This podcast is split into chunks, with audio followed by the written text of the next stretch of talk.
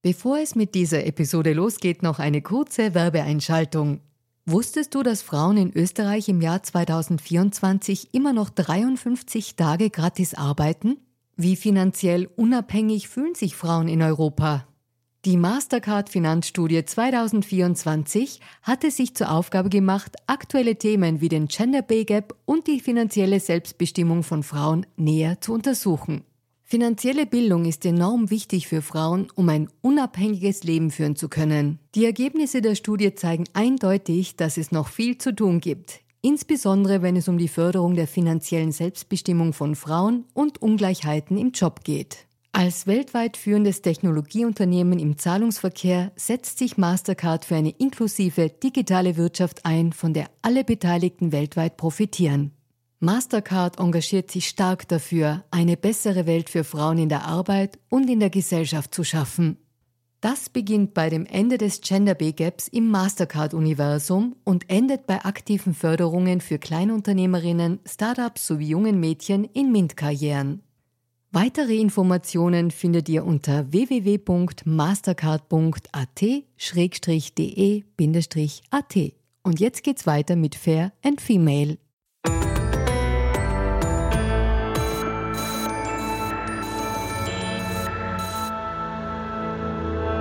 Hallo ihr Lieben, herzlich willkommen zu Fair und Female, dem Gesellschaftspodcast der kleinen Zeitung. Mein Name ist Barbara Haas, ich bin Journalistin und hoste diesen Podcast und wir werden heute über einen etwas anderen Valentinstag reden, nämlich einen, bei dem das V nicht für Valentine, sondern für Victory und auch für Vagina steht. Es geht darum, dass Frauen an diesem Tag nicht so sehr einen bunten Blumenstrauß brauchen, sondern eher eine Welt, in der sie keine Gewalt mehr erfahren. Und ich freue mich sehr, das heute mit einer ungewöhnlichen und meinungsstarken Frauenkünstlerin besprechen zu dürfen. Herzlich willkommen und schön, dass du da bist.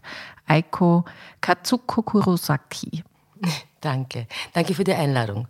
Mein Name ist Aiko Kazuko Kurosaki. Ich bin aus Japan gebürtig, aber bin schon mit fünf Jahren nach Wien gekommen und ja. lebe seitdem hier. Okay. Aiko, du bist Künstlerin und du wirst am 14. Februar, also am Valentinstag, etwas Aktionistisches machen, was es schon länger gibt. Das macht nicht nur du, sondern eigentlich Frauen in ganz Österreich, auf der ganzen Welt. Und ich fange mal so an. Der Valentinstag ist ja ähnlich wie auch der Muttertag mittlerweile sozusagen ein Konsumtag und wird auch so ausgeschlachtet und quasi Frauen brauchen eigentlich an diesem Tag, kriegen sie ein Parfum, ein schönes Essen oder einen Blumenstrauß.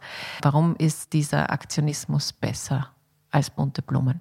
Also bunte Blumen einmal im Jahr ist zwar sehr schön und wunderbar, aber ich meine, das ist nicht das, was wir wirklich brauchen. Wir brauchen wirklich eine Gleichstellung und ein Ende der Gewalt. Und diesen Tag dafür zu verwenden, weil es im Wie V, wie Valentinstag ist, haben wir das also, hat Yves Ensler es umbenannt und das war genau vor zehn Jahren zu einem V-Day, das heißt V wie Victory oder Vagina. Und ähm, wir sind in Österreich auch gleich ersten Mal, beim ersten Mal dabei gewesen in Wien und auch in Gmunden und in anderen Städten, auch österreichweit. Und wir haben dann eben das jedes Jahr dann weiter betrieben und einstweilen sind wir auch in Wien Teil von den Global Coordinators geworden. Das heißt, wir sind im direkten Kontakt mit Yves Ensler, die sich jetzt nur mehr Wien nennt auch. Und ja, Genau, so ist das. Also diese Organisation oder dieser Verein heißt One Billion Rising, also übersetzt sozusagen eine Milliarde erhebt sich. Und mit dieser Milliarde ist die Anzahl an Frauen gemeint, die weltweit von Gewalt betroffen sind. Also es ist quasi ein Drittel der Menschheit, wenn man so möchte, oder bald.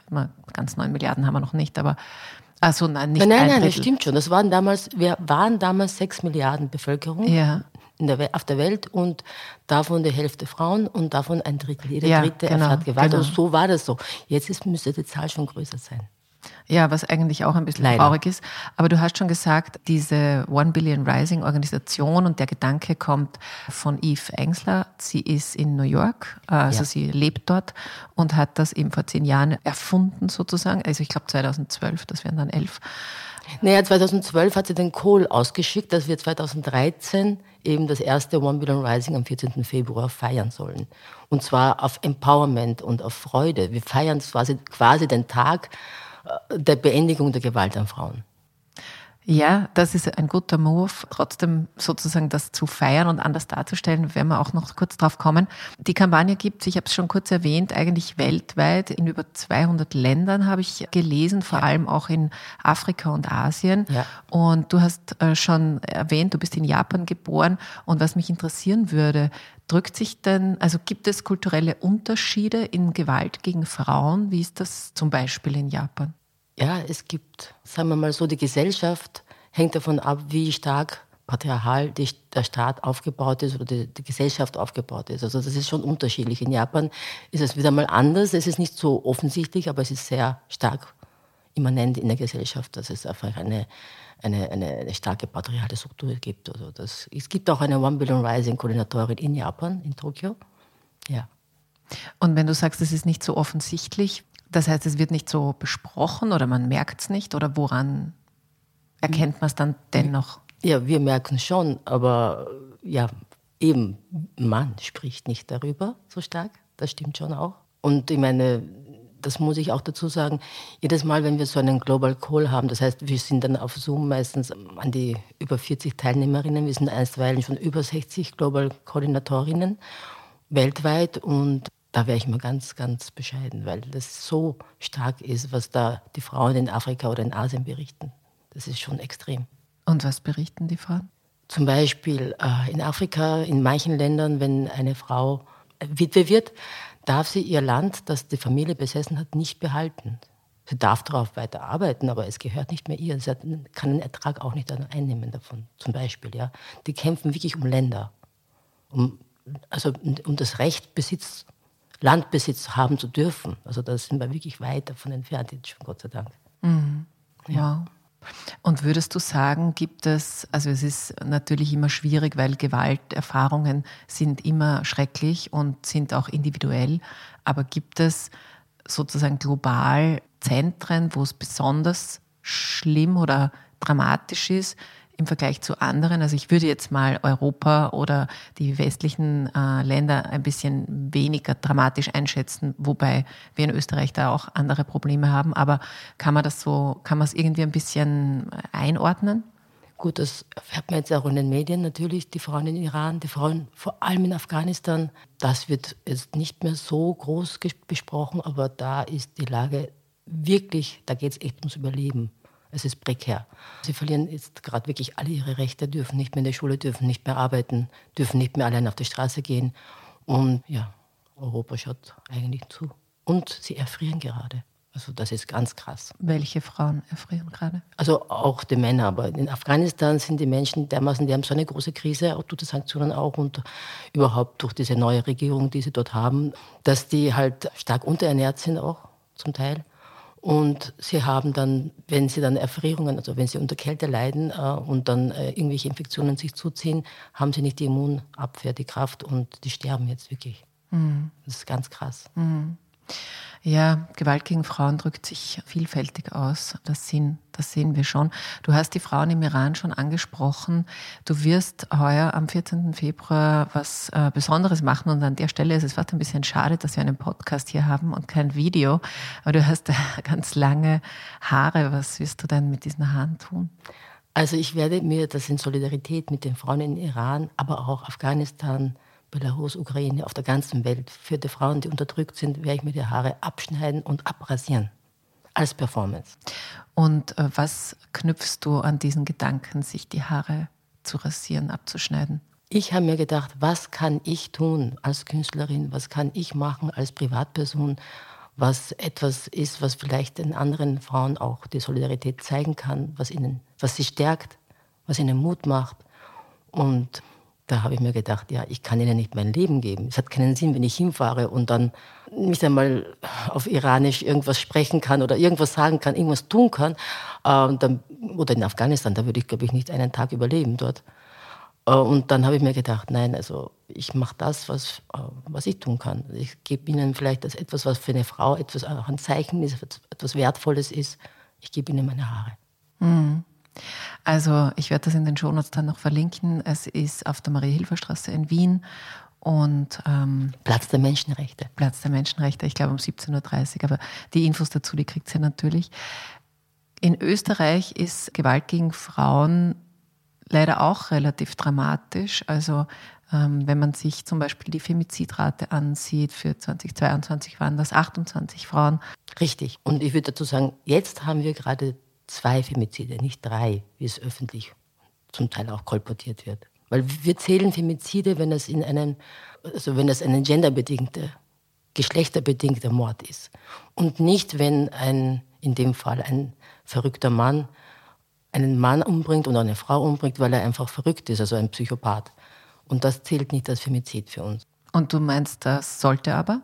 Nein, das sollte nein. nicht. Nein, ja. nein, nein, nein. Aber es wird in, den, in dem ORF auch und, und, und, manche Sachen haben das einfach als, als den dritten Femizid kolportiert, was nicht stimmt. Okay, also du meinst, man muss auch äh, sorgfältig und präzise sein. Finde ich schon, ja. Ja, finde ich auch. Da bin ich total dabei. Aber in den Medien endet es dann oft so, dass man eben darüber berichtet, wenn es zu einem Mord kommt. Allerdings ist diese Gewalt an Mädchen und Frauen natürlich vielfältig und, und auch nicht so spürbar, aber bis es dorthin kommt, geht dem oft, also ganz, ganz oft Stalking voraus, äh, psychische Gewalt über Jahre. Also man sieht das und merkt das im öffentlichen Raum gar nicht so sehr, was da alles äh, im Argen liegt. Und du hast das Patriarchat schon angesprochen, das bei uns auch noch sehr stark verankert ist gesellschaftlich. Aber jetzt als Künstlerin und als Frau, die auch in der Öffentlichkeit hier was verändern möchte, was würdest du dir denn wünschen sozusagen? Wo müsste man denn tatsächlich ansetzen, um es besser zu machen? Ah, ich müsste sagen, ich würde gerne, dass wir alle gemeinsam daran arbeiten, also dass die Zivilgesellschaft, die Politik, also es braucht einfach ein großes Umdenken. Es brauchen, also wir brauchen auch die, die Gewaltprävention zum Beispiel unterstützen, vorantreiben wollen. Wir brauchen größere Ressourcen. Um natürlich eine Kampagne wie unsere voranzutreiben, braucht es eine gute PR eine Öffentlichkeitsarbeit, was wir uns nicht leisten können. Also solche Sachen würde, ich mir wirklich wünschen, damit eben ein Umdenken passieren kann in der Gesellschaft. Wir haben schon einiges erreicht, auch die Frauenbewegung, der erste, der zweite, es wurde einiges erreicht, aber es ist immer noch nicht genug. Und äh, leider Gottes haben wir jetzt, äh, es war in Österreich immer die eine von fünf und jetzt ist es eine von vier, die von Gewalt betroffen ist. Mhm. Also das ist und die Femizide sind nur die Spitze vom Eisberg. Also was darunter äh, alles fällt unter häusliche Gewalt, äh, sexueller Missbrauch, eben auch äh, Internet, Stalking.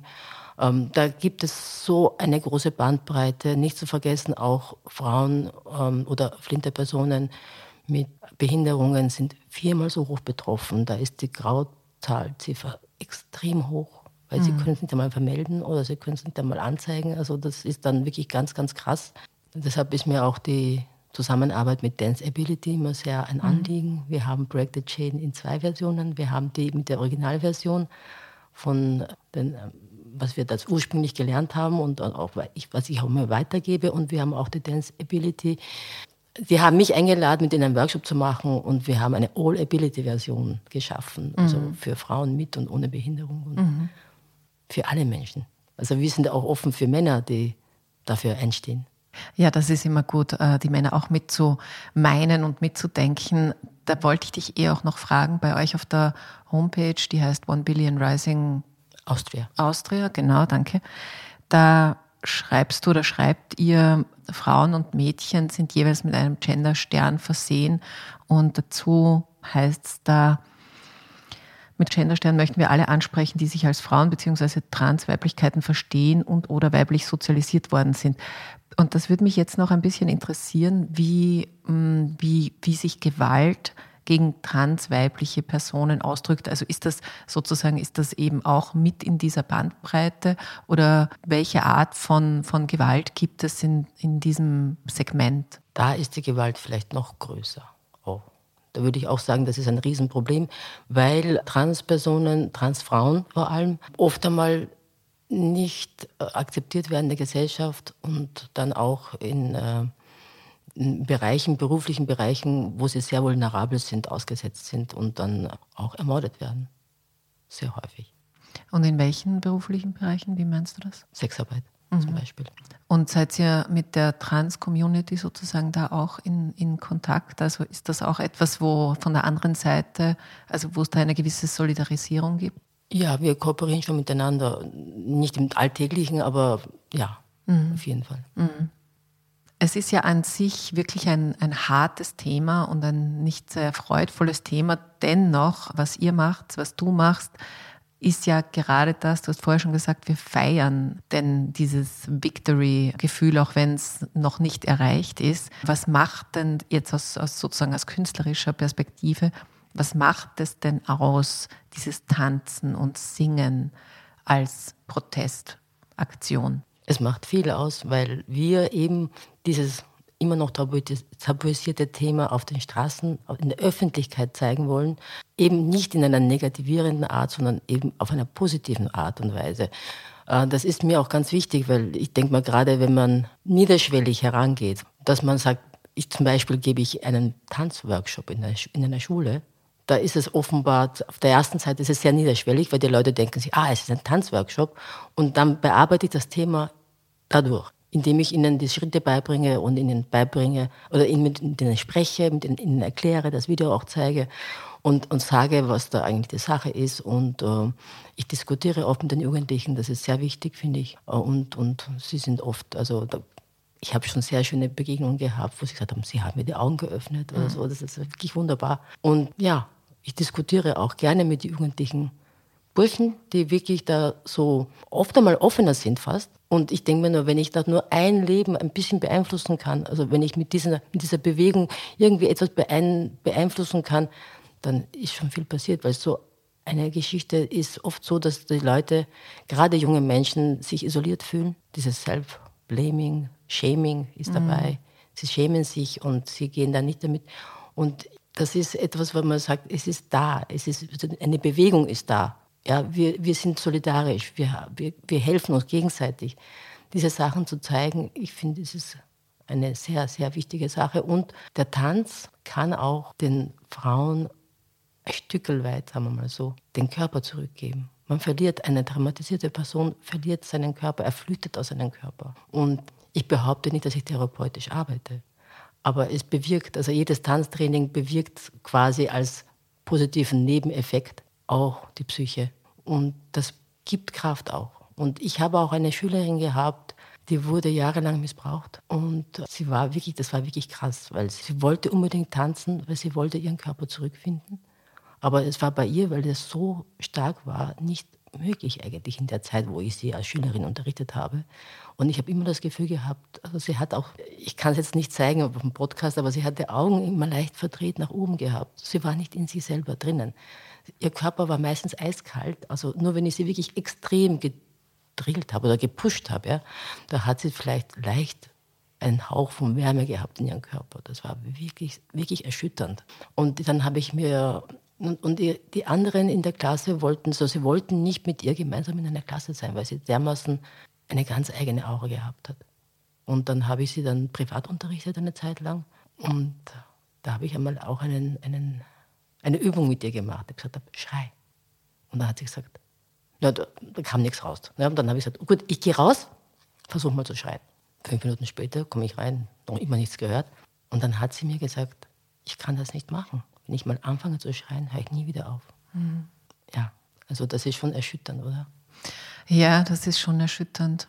Also auch wie, wie nachhaltig so eine Verletzung, Traumatisierung dann auf das ganze Leben sich natürlich auswirkt. Aber was du gesagt hast, dass im Tanzen auch Autonomie über den Körper wieder zurückkommen lässt, das finde ich natürlich auch einen, einen schönen Gedanken, gerade, gerade bei diesem Thema. Ich würde einfach so, damit man sich trotzdem anschauen kann, vielleicht ein Video oder sowas noch in den, in den Shownotes da, dazu hängen. Und jetzt sage ich nochmal ganz kurz, wen, wenn, wann du live zu sehen bist. Korrigiere mich, wenn ich das jetzt nicht richtig mir rausgesucht habe. Also am 14.02. in der Maria-Hilfer-Straße 1 ist es, glaube ich. Oder zwei. Oder zwei. Nimmt. Das ist, es ist auf jeden Fall der Platz der Menschenrechte, wenn man das so auch in Google Maps reingibt, kommt das schon raus dort. Es ist gleich beim Museumsquartier am Eck und wir kooperieren auch diesmal mit Dschungel Wien, weil mir das auch ein Anliegen ist und weil sie uns auch die technischen Equipments zur Verfügung stellen, die wir brauchen für die Performance. Und äh, das ist auch, Frauenrechte sind Menschenrechte. Also der Platz ist mir vom Inhalt her schon ein Anliegen, das dort zu machen. Und deswegen machen wir das dort. Genau, also dort wird das stattfinden. 17.30 Uhr wird getanzt, performt und du schenkst deine Haare her. Auch das ist Form einer aktionistischen Darstellung. Und alle anderen Termine, die es gibt für Österreich, soweit die gemeldet sind, die hänge ich auch dazu. Solltet ihr, du hast erzählt, in Klagenfurt ist meistens auch was. Ja. Genau, da finden sich dann in, in, in den letzten Tagen sozusagen vom Valentinstag auch noch immer engagierte Frauen und gern auch Männer, die da dabei sein wollen. Liebe Eiko, ich sage dir ganz herzlichen Dank für deine Eindrücke aus dieser Bewegung und aus dieser eigentlich wirklich sehr schönen Aktion. Danke auch euch fürs Zuhören und ich wünsche euch natürlich einen super schönen Valentinstag und es ist schon okay, wenn ihr euch Blumen schenkt. Eiko will noch was sagen. Ja, unbedingt. Also falls das vorher zu hören ist, noch vor dem 14. Februar, was ich hoffe, ein Kohl, jede kann das organisieren. Jede kann tanzen. Jede kann einfach auf die Straßen gehen. Bitte meldet euch bei mir. Ihr findet mich auf der Homepage oder es wird ja auch angegeben beim Podcast. Äh, ich helfe euch gern dabei. Okay, Eiko hilft auch, kleine Performances aufzustellen und Genau. Also wie immer ihr den Valentinstag verbringt, macht es euch schön und beim Tanzen kann man sich es auch äh, schön machen und kann eine ganz coole Message auch noch anbringen. Ich freue mich, wenn ihr nächste Woche wieder mit dabei seid und bis dahin wünsche ich euch alles Liebe und Baba.